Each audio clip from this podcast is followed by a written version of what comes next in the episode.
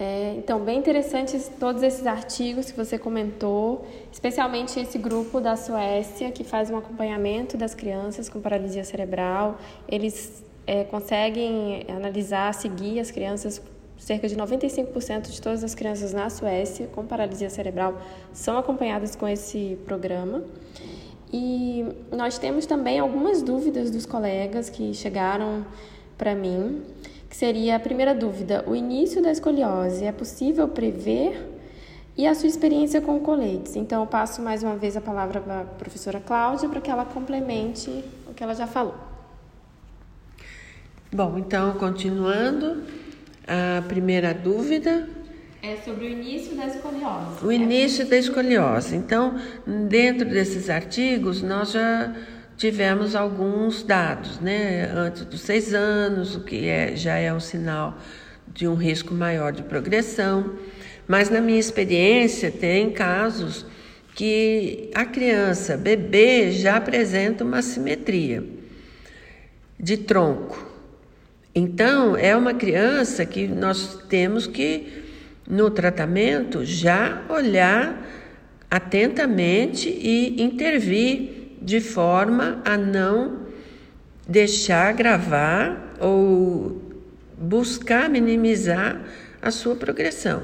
A escoliose é muito difícil de tratar, de conseguir conter, mas eu tenho experiência de casos bem-sucedidos e outros que não conseguimos conter, que vai evoluindo, mas que talvez provavelmente sem a nossa intervenção, tivesse agravado muito antes.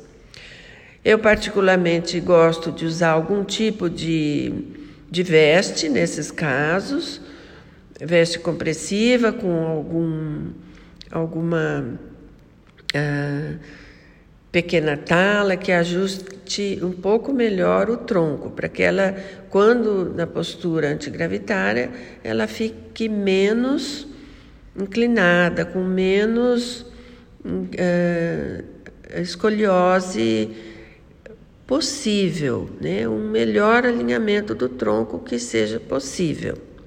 Agora, emendando com a pergunta seguinte, em relação aos coletes, há muitos anos atrás eram utilizados coletes nessas escolioses da paralisia cerebral.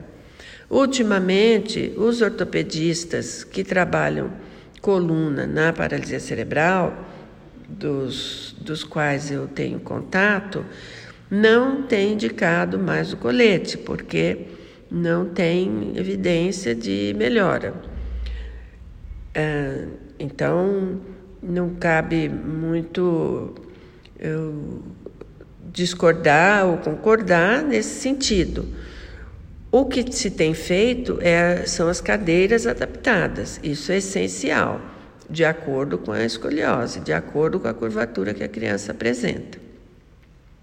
De qualquer maneira, quanto menos ela permanecer na postura patológica, nessa assimetria, menos agravamento vai ter. Então, vários recursos nós vamos tentar usar para conter essa evolução.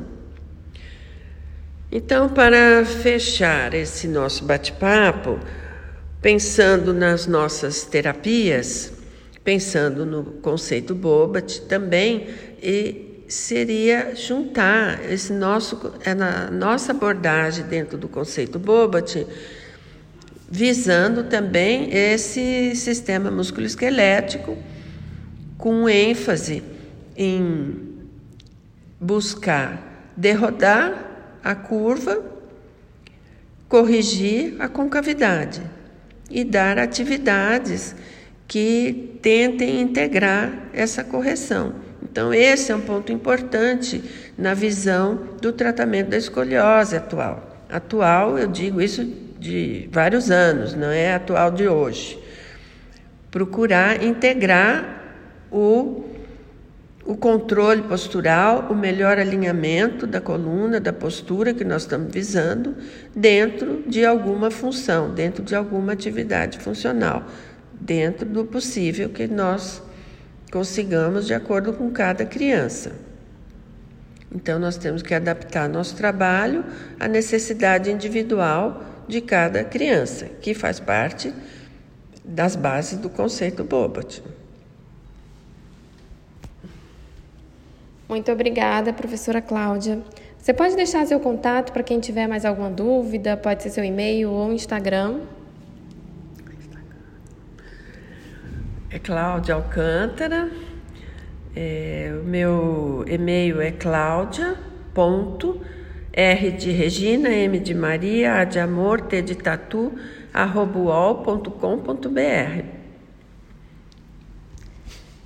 Então, chegamos ao fim do nosso primeiro episódio. Obrigada a você que nos ouviu até aqui. Se você gostou, compartilhe esse episódio com os colegas e se tiver alguma dúvida ou sugestão de tema, comentário, pode mandar uma mensagem no Instagram do arroba cerne.cursos. Ah, e ativem o sininho das notificações, pois toda quarta-feira tem conteúdo para vocês. E eu espero vocês no próximo episódio. Até lá! você. Pode falar, Cláudia. Ah, fiquem atentos, os interessados, que talvez eu lance um curso online de escoliose. Isso aí. Até mais.